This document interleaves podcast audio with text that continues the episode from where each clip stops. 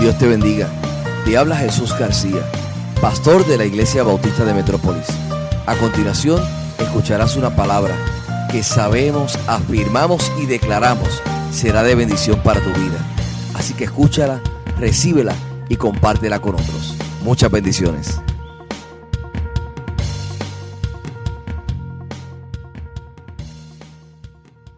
Querida Iglesia Bautista de Metrópolis, qué gusto, qué gran gozo poder compartir con ustedes en este fin de semana. Y como ustedes me ven, estoy en el templo. Tal vez algunos de ustedes quisieran estar aquí, ahí enfrente sentaditos, o si quieren acompañarme acá también. Yo sé que va a ser un poco difícil, pero eh, no he podido perderme una gran celebración. La celebración que han tenido ustedes como iglesia en poder tener la ordenación ministerial de nuestro amado reverendo eh, Jesús Edgardo García Briales, reverendo, parece una palabra grandísima, pero bueno, tiene su objetivo, tiene su misión. Cuando nosotros los bautistas eh, nos ponemos de acuerdo en confirmar el llamamiento de alguien y los dones que Dios ha puesto en su vida, pues entonces pasamos por ese proceso en el cual nos aseguramos que el ministro esté enteramente preparado. Y sabíamos que Jesús lo estaba, pero además queremos que sea reconocido fuera no solamente de Metrópolis, sino en cada lugar y pueda eh, seguir sirviendo como lo está haciendo. Nos hemos gozado muchísimo con él. Traigo mis felicitaciones especiales a ustedes como iglesia, porque ustedes son las que hacen el proceso. Ustedes, eh, las iglesias bautistas y aquí mismo también la iglesia bautista de Metrópolis, es la que lleva adelante el proceso de ordenación ministerial el cual se ha hecho eh, preciosamente. Así que mis felicitaciones y también los saludos de parte de Paul Baxley, el coordinador ejecutivo de las iglesias bautistas cooperativas. Que no se les olvide eso, iglesias bautistas cooperativas que trabajamos en misiones junto a ustedes y que somos parte de este lindo trabajo que han hecho acá, tanto el pastor Jesús, eh, igualmente eh, su esposa Betsaida y todo el liderazgo precioso que conocemos acá. Aquí estoy conversando con algunos de los muchachos y aunque me ven sin mi... Eh, mascarilla sí la estoy usando, no se preocupen. Estamos tratando siempre de decirle a todo el mundo que se proteja y que haga lo mejor para cuidar este templo que tenemos del Espíritu Santo, para poder seguir sirviendo de, maneras eh, como solo el Señor sabe que va a acontecer. En mi jornada espiritual he estado rescatando la práctica de celebrar según el calendario cristiano y no eh, sobre el calendario eh, solar que en Occidente nosotros conocemos que llevamos desde enero a diciembre. Así que en los últimos años he estado explorando más acerca de cómo es el calendario cristiano. ¿Sabían ustedes que hay un calendario cristiano que es diferente al calendario solar de enero a diciembre que nosotros practicamos? Bueno, he estado viviendo ese tiempo como una práctica muy especial, sobre todo en este 2020. Me he quedado muy asombrado en cómo el 2020 significa, parece un número de la mala suerte para todo el mundo y la gente está queriendo que se acabe pronto, que se acabe pronto, como si el 31 de diciembre próximo, cuando se acabara, iba a cambiarlo todo. Yo no creo mucho eso. Aunque hay muchas prácticas por ahí que les gusta quemar el año viejo y que les gusta salir a caminar con maletas por ahí, por favor no lo hagan. Eh, yo estoy eh, convencido de que este año 2020 nos va a dejar memorias a todos a todos. Bueno, yo he querido sobrepasar un poquito eso en el ámbito personal, también en nuestra iglesia allá en la Florida Central. Y estamos practicando, como les digo, más ah, la cercanía al calendario litúrgico o el calendario cristiano, el cual comenzó el domingo pasado. El primer domingo del año eh, del calendario cristiano fue el domingo pasado, con lo que se llama la celebración de Adviento el primer domingo de, eh, Adviento que se llama también. Así que eh, estoy esperando que les bendiga un poco las palabras que traigo porque voy a hablar un poquito acerca del segundo domingo de Adviento, que es este domingo 6 que estamos celebrando. Eh, el calendario cristiano siempre busca ver un poquito más allá las perspectivas desde las cosas desde la Biblia, desde los ritmos del interior, desde la búsqueda de la reflexión y sobre todo para un domingo como este, que es el domingo que está celebrando el Domingo del Amor dentro del eh, calendario del Adviento. El domingo pasado fue el Domingo de la Esperanza. Adviento significa venida, básicamente. No hay que buscarle mucha vuelta. Es una palabra en latín que celebran los cristianos desde los primeros siglos. Y los cristianos eh, celebramos esas especiales venidas. Hay por lo menos tres advientos que estamos celebrando en este tiempo. Esperamos, eh, en primer lugar, celebrar el adviento de Cristo, ¿verdad? El adviento histórico de la persona de Jesús, el Emmanuel, el Dios con nosotros que se hizo carne en Galilea, un hecho histórico que fue comprobado, que, vivió, que habitó, como dice la palabra, entre nosotros. Y eso nosotros lo afirmamos, decimos Jesús fue un personaje histórico también. Y vino y vino por nosotros y vino con una misión de parte de Dios. Así que todos nosotros celebramos eso. En el Adviento también recordamos el segundo Adviento, que es el hecho de que Jesús no solamente vino históricamente a Galilea, sino que un día decidió llegar y tocar las puertas de nuestro corazón y ha venido a habitar dentro de nosotros a través de la presencia del Espíritu Santo. Y su venida ha venido a transformar todas las cosas. Y su presencia en nosotros ha venido a bendecir cada acto y cada cosa que nosotros hacemos. Así que Jesús eh, nació en Belén de Judea, pero también nació en mi corazón y nace en mi corazón y nace en el corazón de cada uno y una de aquellos que le aceptan, que le reciben y que deciden caminar junto con Él. Afirmamos también ese adviento. El tercer adviento, que, es todo dentro de uno solo, es el que celebramos eh, los cristianos con visión de futuro. Es un adviento que nos compromete para, eh, para seguir trabajando en la vida cristiana. Se llama la parucía. Nosotros reconocemos desde todos los credos y de todas las afirmaciones cristianas, reconocemos que Jesús vino, que Jesús estuvo entre nosotros, que Jesús nos salvó en la cruz del Calvario, que se ha insertado en nuestro corazón, pero que también Jesús volverá. Y la iglesia lo repite. Es más, son las palabras con las que acaba la Biblia. Sí, ven Señor Jesús, el anhelo de todo cristiano. También afirmamos eso, porque depende de Él y no depende de nosotros. Claro, nosotros no nos peleamos por cuándo y dónde, ni nos ponemos a anunciar de que aquí llegó, allá llegó. La consumación de la presencia de Cristo en nuestras vidas nos habla de que en algún momento su presencia física, donde dice la Biblia que todo ojo le verá, también será una realidad. Nosotros lo aceptamos y esa es una esperanza que Dios nos ha dado y que nos motiva, que nos mueve en nuestra vida cristiana. Mateo capítulo 16, versículo 27 dice, porque el Hijo del Hombre vendrá en la gloria de su Padre con sus ángeles y entonces pagará cada uno conforme a sus obras. Y eso nos da esperanza, ¿verdad? Que la gente que anda por ahí como que al garete tiene que arreglarse, tiene que hacer cuentas con Dios, porque dice la Biblia, pagará cada uno conforme a sus obras. Y nosotros afirmamos que Cristo vendrá por nosotros, vendrá por su pueblo y eso nos anima y eso nos da fuerza para vivir en días tan tremendos como lo que estamos viviendo. Por eso Adviento es esperanza en lo que Dios hizo en Cristo para nosotros, en nosotros y por nosotros, a través de nosotros.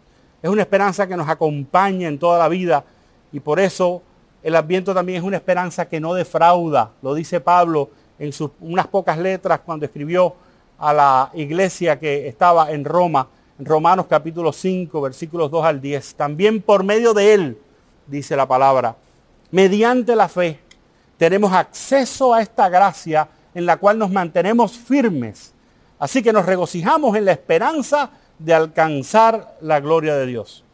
Y no solo en esto, sino también en nuestros sufrimientos, porque sabemos, dice que el sufrimiento produce qué cosa? Perseverancia. Dice el versículo 4, la perseverancia interesa de carácter y la interesa de carácter esperanza. Y esta esperanza no nos defrauda, dice la Biblia, porque Dios ha derramado su amor en nuestros corazones por el Espíritu Santo que nos ha sido dado. Vamos a orar. Padre Celestial, bendice este precioso tiempo que tenemos acá. Bendice a cada hermano y hermana que está del otro lado, ahí en sus casas, ahí en, su actividad, tal vez de domingo, eh, pero que está pendiente, que sabe que en su iglesia se reúnen, que no importando que sea virtual, ellos están eh, dando ahí su aporte de presencia y sus amén virtuales y escribiendo en la pantalla, conectados a su preciosa comunidad. Permítele, Señor, tener un precioso domingo en este día y una semana hermosa. Y ahora háblanos a través de esta palabra para este tiempo de adviento de tu iglesia, en que celebramos todo lo que tú nos traes y todo lo precioso que es creerte a ti y esperar en ti. Amén. Hebreos capítulo 1, versículos 1 y 2 registra un precioso pasaje que quiero eh, hablarles hoy. Dice Dios, habiendo hablado muchas veces y de muchas maneras en otro tiempo a los padres por los profetas, en estos últimos días nos ha hablado por el Hijo, a quien constituyó heredero de todo y por quien asimismo hizo el universo. Dios ha hablado su mensaje y su mensaje está en la historia, en primer lugar. Adviento es celebrar de que Dios ha impreso su mensaje en la historia. Porque Dios le estaba hablando a la humanidad que le ama, que la creó, para revelarse a nosotros. Y quiere que lo conozcamos, quiere que lo amemos, quiere que lo adoremos. Pero primero que todo, Dios se revela en su creación. A través de la salida del sol, esa pintura preciosa que aquí vemos en Puerto Rico, que nadie puede imitarle y que todos los días es diferente. La puesta del sol, a través del sol, la luna y las estrellas. Dios también habló a Moisés en la zarza ardiente. Dios habló a los israelitas desde el humo y el fuego de la montaña. Dios habló a Elías en voz baja, a Isaías en una visión en el templo. Dios habló a Oseas a través de sus circunstancias familiares. Dios habló a Amós en la cesta de frutas de verano. Dios habló a Jeremías a través de una arcilla de alfarero y José a través de sueños. Dios incluso habló su mensaje a través de un burro. Es verdad, la Biblia lo dice. Dios ha hablado y Dios sigue hablando. Dios nos está hablando en este tiempo también. A veces a través de sueños, a veces a través de visiones, a través de ángeles, a través de, eh, como fue en la historia pasada, en el Urín y el Tumín, también en objetos que ni siquiera podemos entender hoy en día en eventos naturales. Dios sigue hablando. Hermano, esa es una gran verdad, no se le olvide. Cuando uno escucha tantas voces alternas y tanta mentira a través de los medios y tanta tergiversación de los hechos, la palabra de Dios es una palabra segura y es para nosotros y es para este tiempo también. Dios se nos ha revelado no solamente en un área de la historia, Dios no se ha revelado en un solo país, sino que geográficamente en todo el planeta la revelación de Dios está Nada ha impedido que Dios hable en todas las latitudes del mundo. Dios habló en Ur de los Caldeos, en Arán, en Canaán, en Egipto y en Babilonia. Y un día el Evangelio llegó a Puerto Rico también. Y Dios ha hablado a Puerto Rico. Y la iglesia de Dios es una iglesia viva aquí en Puerto Rico también. No importando las circunstancias. Porque está basada en la palabra que Dios ha dado para ella una isla como esta, siendo tan pequeña pero con un corazón tan grande para las misiones. Dios sigue hablando de muchas maneras. Hay un lugar que haya escapado a la revelación de Dios. Porque Dios no es un Dios monótono. Porque su revelación no siempre ocurrió del mismo modo, ni en la misma manera, ni a la misma persona. Dios ha estado hablando a lo largo de la historia en una variedad de lugares, a través de una variedad de medios, para hacerse conocer a sí mismo y su voluntad. Pero antes de la venida de Cristo, en un tiempo como el que estamos entrando a celebrar y que en Puerto Rico comienza bien temprano la Navidad, antes de la venida de Cristo, la Biblia nos dice que por lo menos por 400 años la gente no escuchaba a Dios. No había profetas de Dios. Algunos han dicho que esos fueron los 400 años de silencio en el periodo que llaman intertestamentario desde que el profeta Malaquías pronunció por última vez sus mensajes de Dios. No había habido profetas hasta que Juan el Bautista llegó. Pero esa fue una época que parecía que era de silencio de parte de Dios, pero no necesariamente, porque pasaron muchas cosas. Los imperios se movieron, hubo rebeliones, hubo guerra, hubo cambio de poderes imperiales. Y el profeta Isaías lo describe como un pueblo que andaba en tinieblas en medio de todos sus desastres, en medio de todas sus luchas de poder. Y dice, el pueblo que andaba en tinieblas vio gran luz. Los que moraban en tierra de sombra de muerte, luz resplandeció sobre ellos. Las revelaciones de Dios en el Antiguo Testamento eran fragmentarias, eran ocasionales y a veces eran progresivas también, pero ninguna de ellas podía contener la totalidad de la verdad divina que estamos anunciando en el Adviento no podían captar adecuadamente la imagen completa de la naturaleza de Dios. Dios había estado hablando, pero la gente no estaba recibiendo el mensaje. No entendieron el corazón de Dios. No entendieron el plan de Dios. Demasiados afirmaron estar hablando por Dios, pero solamente malinterpretaron lo que los demás decían. Resultó entonces, al final, una gran confusión. Entonces, Dios que había estado hablando en la historia y que sigue hablando en la historia, Dios se convirtió ya no en lo que se decía, sino en quién era. El mismo mensaje. Dios se hizo mensaje. Finalmente Dios envió a su Hijo para traernos su mensaje, el Señor Jesucristo. Dios se nos reveló directamente. El medio y el mensaje se convirtieron en uno solo.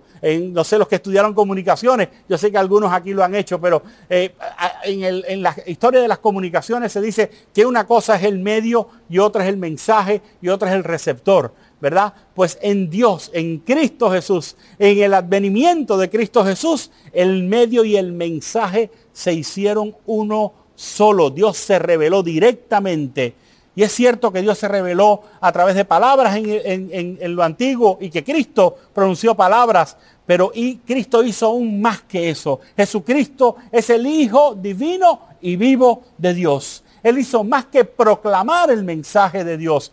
Él es el mensaje de Dios. Cristo es el mensaje de Dios. Así que mensajero y mensaje se hicieron uno. Qué precioso, nunca había pasado así. En una época en la que escuchamos que hay tantas noticias falsas, eh, es un alivio saber que la noticia de la salvación, las buenas nuevas de la salvación, no tenemos que buscar que el mensaje sea verdadero o falso, porque mensaje y mensajero son lo mismo. Y cuando aceptas a uno, tienes al otro. Por lo tanto, si aceptas a Cristo, tienes el mensaje que Dios quiere tener y darte para tu vida. Y eso es lo precioso de cómo se revela Dios para hacernos saber a nosotros hoy que Dios ya no es un azar sardiento, que Dios no es un viento por allá, que Dios no es un rollo de la ley, que Dios no es un arca, que Dios no es un tabernáculo, que Dios no es una imagen, sino que Dios es una persona.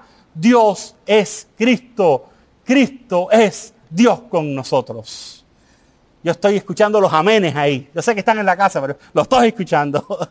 El escritor de Hebreos continúa diciendo de Jesús en el versículo 3, el cual siendo el resplandor de su gloria, de la gloria de Dios, siendo la imagen misma de su sustancia, y quien sustenta todas las cosas con la palabra de su poder, habiendo efectuado la purificación de nuestros pecados por medio de sí mismo, se sentó a la diestra de la majestad en las alturas. El Evangelio de Juan describe a Jesús como el verbo que se hace carne, que vive entre nosotros Así que si quieres saber cómo es Dios, mira a Jesús. Cuando Felipe le pidió a Jesús que le mostrara al Padre, Jesús respondió, tanto tiempo hace que estoy con vosotros y no me has conocido, Felipe. El que me ha visto a mí, ha visto al Padre. ¿Cómo pues dices tú, muéstranos al Padre? Dice Juan 14, 9. Jesús mismo lo declara en Juan 10:30. Yo y el Padre somos uno. Somos uno. Necesitamos en este ambiente descansar, que en Cristo y en las palabras de Cristo está nuestra esperanza, porque Dios está ahí, porque Dios es Cristo, Cristo es Dios para nosotros. Y esa revelación es nuestra más grande verdad y nuestro mayor tesoro, el mayor tesoro de la iglesia de todos los siglos. Si hay algo que celebrar es que tenemos en Manuel Dios con nosotros. Ese mensaje también no solamente que Dios se convirtió en el mensaje, sino que el mensaje de Dios está en forma de un príncipe de paz, una de las imágenes más bellas que encontramos en la palabra. El milagro del mensaje no es solo el hecho de que Dios nos habla hoy a través de su Hijo, sino que el mensaje tiene el poder. Escuchen muy bien esto. El mensaje de Jesús tiene el poder de transformar nuestras vidas. Tiene el poder. La Navidad es la celebración del mensaje más grande y más importante que jamás se haya proclamado. Si usted tuviera que saber una sola cosa en su vida y obtener un único título necesario para vivir y para ser una persona de bien, considérese el Hijo amado y salvo por Dios. Y ya con eso va a tener. Y eso nos abarca a todos los que hemos aceptado a Jesús como Señor, como Salvador.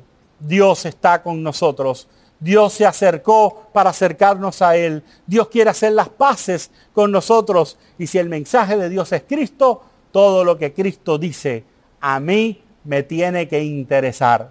Por eso yo en estos días algo diciendo, hermanos, necesitamos más cristianos que sean de las letras rojitas.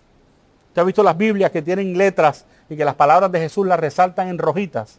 Yo digo, si hubiera más cristianos que fueran cristianos de las letras rojitas, tuviéramos menos problemas y menos discusiones en nuestro ambiente secular, porque ahí está todo.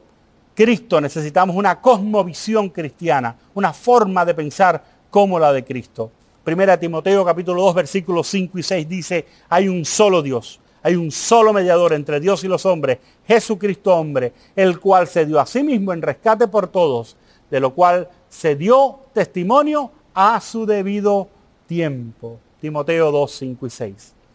Jesús vino para que Dios pudiera revelarse a sí mismo total y absolutamente y su plan a nosotros de una manera en que nosotros pudiéramos entenderla. Jesús vino a proclamar el mensaje de Dios de que podemos ser liberados del dominio del pecado en nuestra vida, de la mentira, de la falsedad, de la hipocresía, de vivir en la religión o en la religiosidad de este mundo. ¿Por qué tendría que hacer eso? Porque quería que supiéramos cuánto Dios nos ama. Quería que supiéramos que Él nos creó por una razón para que pudiéramos conocerlo y amarlo. Él vino a proclamar el mensaje de que hemos sido liberados y no tenemos que vivir ya más como prisioneros ante la culpa y ante el arrepentimiento. Algunos de nosotros hemos pasado este año recibiendo noticias no muy buenas. Tal vez mensajes de familiares que le han dicho, estoy con COVID. O tal vez ellos mismos han pasado por la enfermedad. Tal vez son mensajes del doctor cuando dijo es cáncer necesitas pasar a otra etapa en tu enfermedad. Tal vez escucharon el mensaje de un adolescente, una hija adolescente que dijo estoy embarazada. Tal vez escucharon el mensaje del cónyuge que dijo ya no te amo, yo quiero un divorcio. O el mensaje del hijo que dijo me voy a divorciar. Y desde lejos ni siquiera pudieron abrazarlo, consolarlo y atenderlo. Como resultado de eso, algunos de estos mensajes han cambiado nuestras vidas. Algunas de estas noticias nos han hecho daño y dolor y heridas y estamos llegando a esta temporada sin saber cómo procesar y por eso queremos que cambie el año, pero ¿sabe qué? Esos mensajes están ahí. Yo le pido a usted que usted necesita reemplazar y empezar a poner un mensaje importante. Dios está con nosotros. Dios está contigo. El mayor mensaje que necesitamos entender, Dios está con nosotros. El mensaje que trae Cristo, mensaje de esperanza, mensaje de príncipe de paz. El mensaje de Dios es, tú eres amado por Dios y nada, nada en absoluto podrá separarte del amor de Dios. Nada podrá separarte del amor de Dios, ni siquiera el 2020, por muy mal año que haya sido. Por eso te invito a que empieces a celebrar el adviento en que los cristianos nos preparamos a poner nuestra mente en lo que vino, nos salvó y volverá por nosotros mientras está en nuestro corazón. En medio de las traiciones de la vida, en medio de las decepciones de los gobiernos de este mundo, de los mensajes eh, corrompidos, de las verdades a medias, de las ilusiones que nunca se cumplen, de los bla, bla, bla, de la politiquería. Yo te digo, Pon al príncipe de paz como el mensaje fundamental en tu vida. El mundo está ahí con sus afanes, con sus problemas, con sus circunstancias, pero dentro de tu corazón debe brotar el mensaje de Cristo Jesús que te dice, tú eres mi amado, yo estoy aquí para ti, tú eres mi hijo, mi hija amado. Y ese es el milagro de la Navidad. Ese es el milagro del momento oportuno de Dios del mensaje preciso, perfecto, precioso de Dios Todopoderoso. Dios me ama a mí, Dios te ama a ti. Celebra Iglesia Metrópolis. Dios nos ama. Somos los hijos amados de Dios. Cree en ese mensaje. Que Dios te está hablando y a tu vida. Créelo, afírmalo en tu vida. Dios me ama. Levántate cada mañana y proclámalo y dile a los demás, Dios nos ama. Puerto Rico, Dios te ama. Dios te ama y tiene preciosos planes para tu vida, que te parezca que entre apagones y entre observatorios que se nos caen, Dios está con nosotros, Dios está presente en la isla del Cordero, Dios está aquí también. Dice la palabra en Hebreos 1.2, Dios habiendo hablado muchas veces, de muchas maneras, en este tiempo le ha hablado a Puerto Rico, en este tiempo le ha hablado a Metrópolis, en este tiempo, no importando los silencios de la calle y del mundo, en este tiempo de separación física, de mascarillas, de vacunas posibles, con soluciones tal vez, Dios le ha hablado también a Puerto Rico y le ha hablado a través de su Hijo. Si nos volvemos al Hijo tenemos la vida, sin el Hijo no tendremos vida. Sobre el año 95 me encontraba yo en Ecuador, salí joven, eh, en aquel año joven, eh, salí a estudiar allá y me encontraba eh, en circunstancias difíciles económicas. Estaba estudiando y no, no tenía cómo salir adelante. Y, y, era un tiempo parecido a este, casi antes de las navidades. Y la gente hablaba de regalos y yo decía regalos. Si apareciera para, para comer, siquiera. Y me encontré con un disco pequeño. Un disco que decía fuera nada especial. Imagínese usted un disco que se llame Nada Especial. Pues así se llama el disco, Nada Especial del cantautor español Marcos Vidal, que yo recién escuchaba. El disco tenía unos medios sonoros que yo como músico enseguida me impacté porque sonaba un cuarteto de saxofones por ahí. Y, y yo me quedé impactado con una de las canciones que se llamaba Aslan, que me cautivó. Yo quise más conocer sobre su nombre, así que me fui a una novela de niños llamada Las Crónicas de Narnia, del escritor inglés C.S. Lewis. Y Aslan es el nombre del personaje del león en esa serie que a su vez es una personificación de Cristo. Y cada vez que el león aparece, cada vez que Aslan aparece, la escena cambia y el mundo cambia. Y yo escuché esa canción que les invito a ustedes a escuchar. Y dice el poeta Vidal, oh, habla otra vez y que te pueda oír. Repite en mí el milagro y que te pueda escuchar. Desata el poderío de tu voz una vez más. Rugido de león, rugido de león de la tribu de Judá.